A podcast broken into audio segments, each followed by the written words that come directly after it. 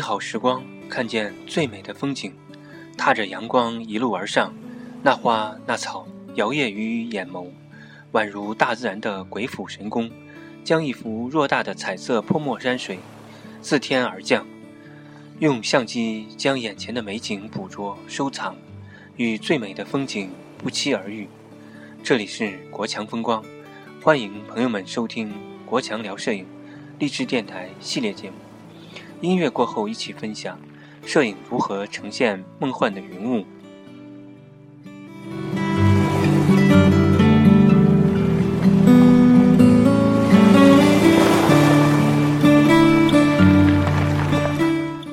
风光摄影中，雾气是最能表现画面的空气透视和气氛。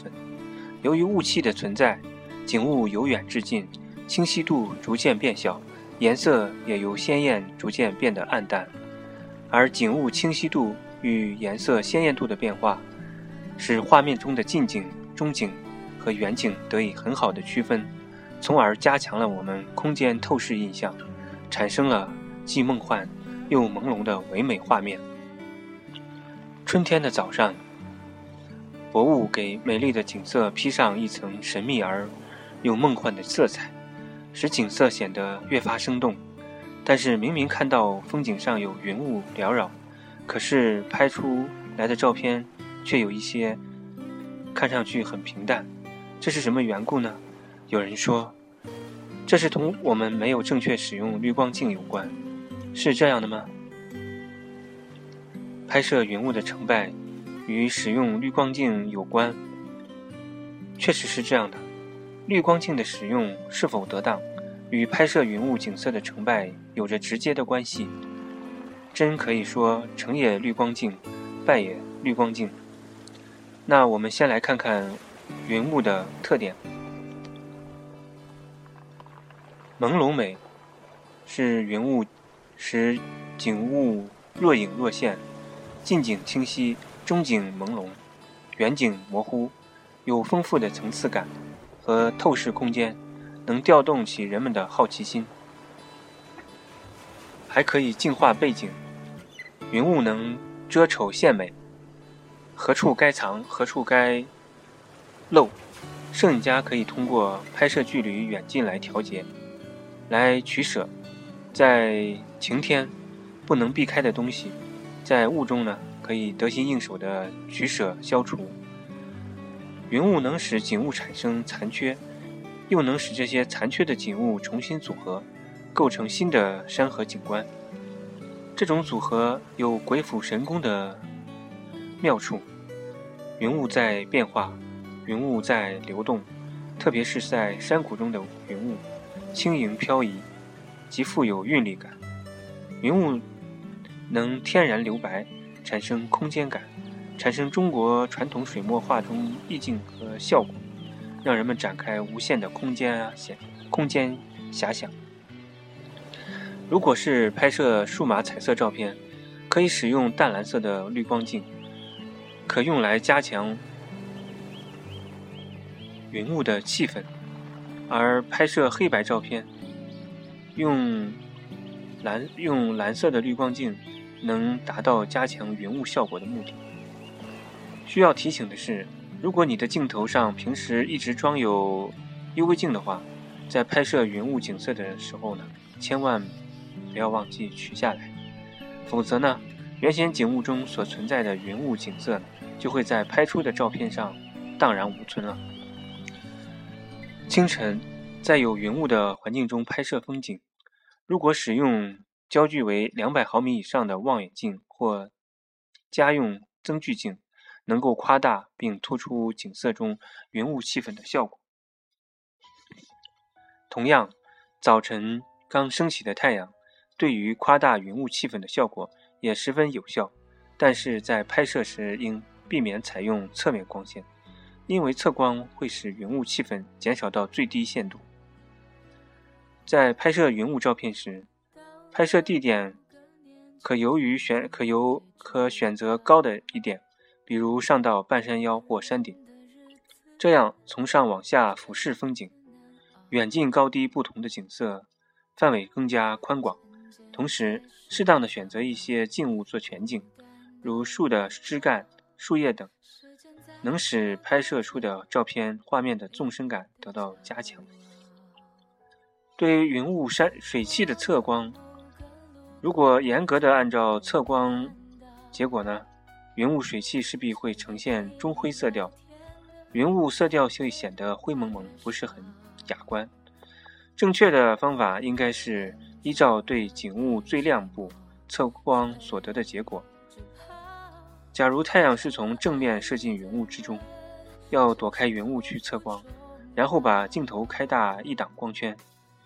如果太阳是穿过云雾迎面而来，为了保持画面朦胧而明亮，也必须在测过的数据结果上把镜头再开大零点五档光圈。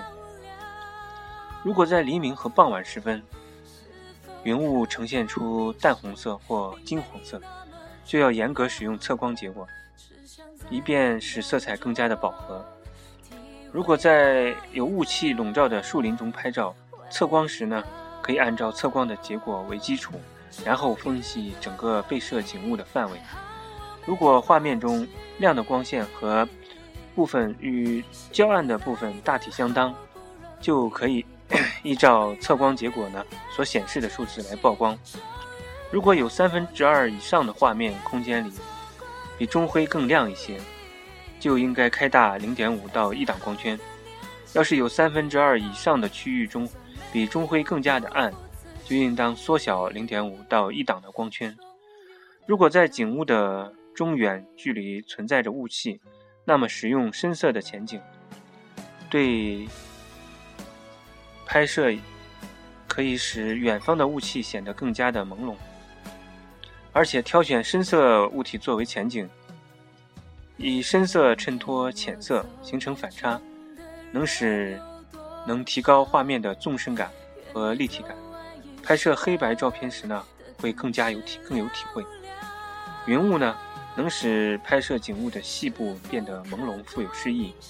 并能给许多自然景色呢增添一种神秘的气氛。在太阳刚刚出来的时候，云雾能呈现出阳光的颜色，特别是当逆光照射的时候，略微增加曝光量，可以保持色彩、色调的精美。如果减少曝光量，云雾朦胧的效果就会有所损失。与平常摄影不同的是，云雾天气拍照，可有意选择那些平时泛迹的。线条粗壮，嗯，反差明显的景物做背景，因为朦胧的雾气会使这些景色呈现出一种犹如素描般的效果。比如在树林中，相反，若在画面中过多的选择那些色调浅淡、反差平平的景物做背景，则浓重的雾气呢，将会把所有的细节都遮盖掉，使画面呢成为。一片空白。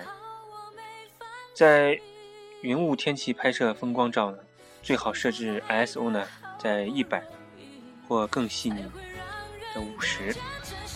嗯，大家可以根据自己相机的情况来调整到最佳。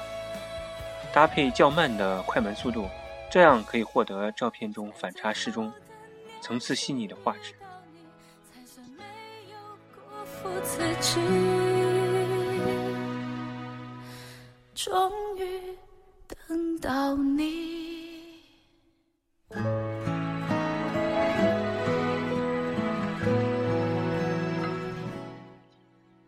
雾气的妙妙用呢？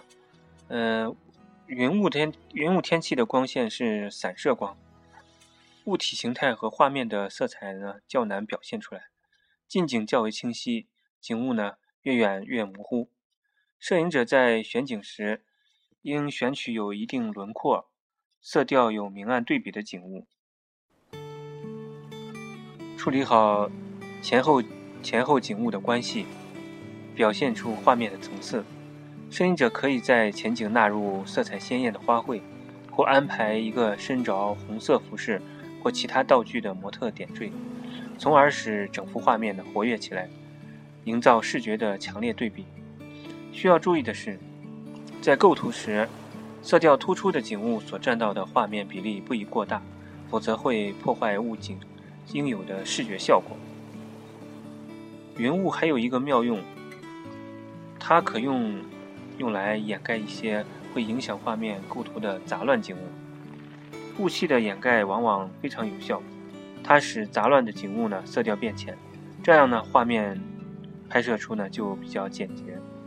虽然雾气在风光摄影中能产生较好的作用，但要拍得好却也十分不容易。首先，雾气不能太厚，也不能太薄。雾气太厚，白茫茫一片，根本看不清主体景物；而雾气太薄，则景物过于清晰呢，丧失了云雾的气氛。因此，在雾气的千千万、千百万变化中呢，摄影者要根据摄影主体的需要，把握好云雾景色的浓淡程度和拍摄时呢。相机是相当重要的，拍摄时的时机是相当重要的。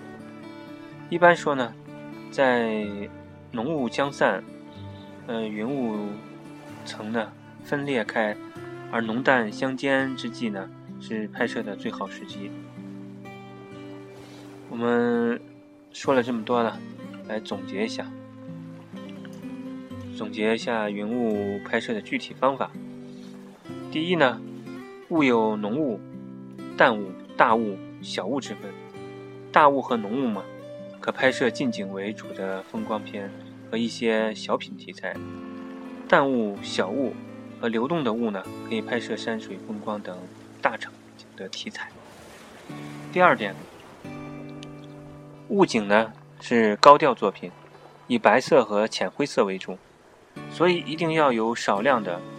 但有重量的黑色景物压住画面，否则照片会因缺少力度而失败。通常可以选择造型好的树枝、有特色的建筑、颜色深色剪影的小小船等。这些有分量的深色部分呢，常常是构图的成败关键。呃，但也宜少不宜多。第三点呢是物景的用光。一般以逆光和侧光为主，在这种光照条件下，呃，云雾有质感，层次感呢也比较丰富。如有炊烟呢或其他烟雾效果呢，则更好。第四点，曝光量的控制。拍摄云雾通常在照相机内测光的自测光的基础上呢，再增加一到两级曝光量。根据云雾的浓淡和白色在画面上的多少进行调节，甚至还可以多一些，这样才能把雾拍得白一些，层次呢也不会丢失。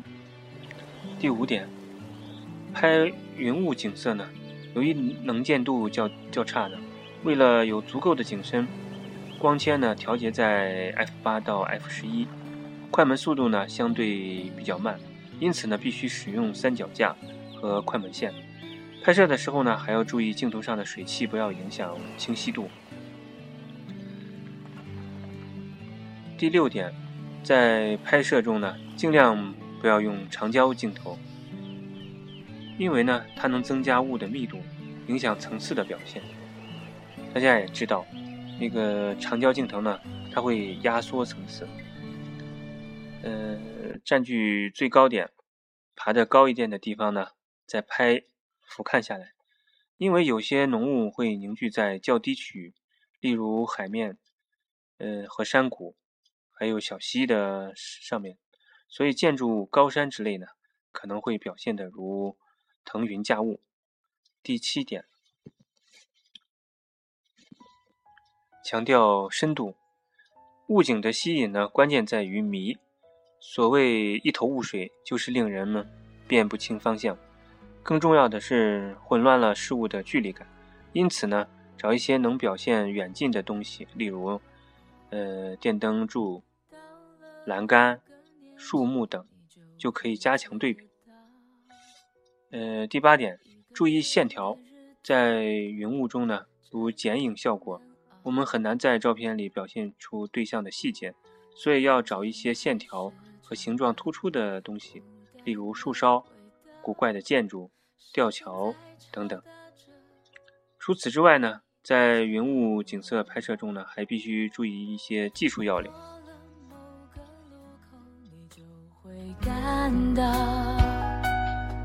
彻夜陪你聊天的越来越少，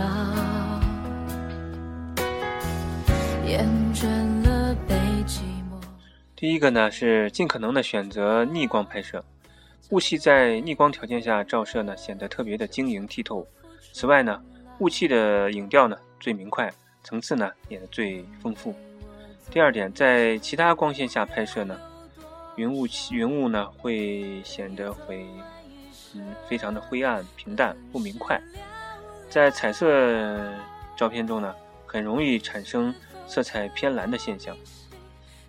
第三点，拍摄景物呢，要尽可能的选择前后色调深浅不同的景物。如果拍摄的画面因雾气遮挡看不清远景呢，而只有一层近景，那就会显得平平淡淡。第四点，呃，云雾的空间纵深感呢，往往不强，因此呢，可选用一些姿态优美、色彩鲜艳的前景，来加强画面的空间纵深感和丰富画面的色彩。呃，北方呢已经降霜，降霜了，山中红叶呢也慢慢的变换着色彩。祝愿朋友们在这个秋高气爽的季节呢。拍出优美的心灵佳作。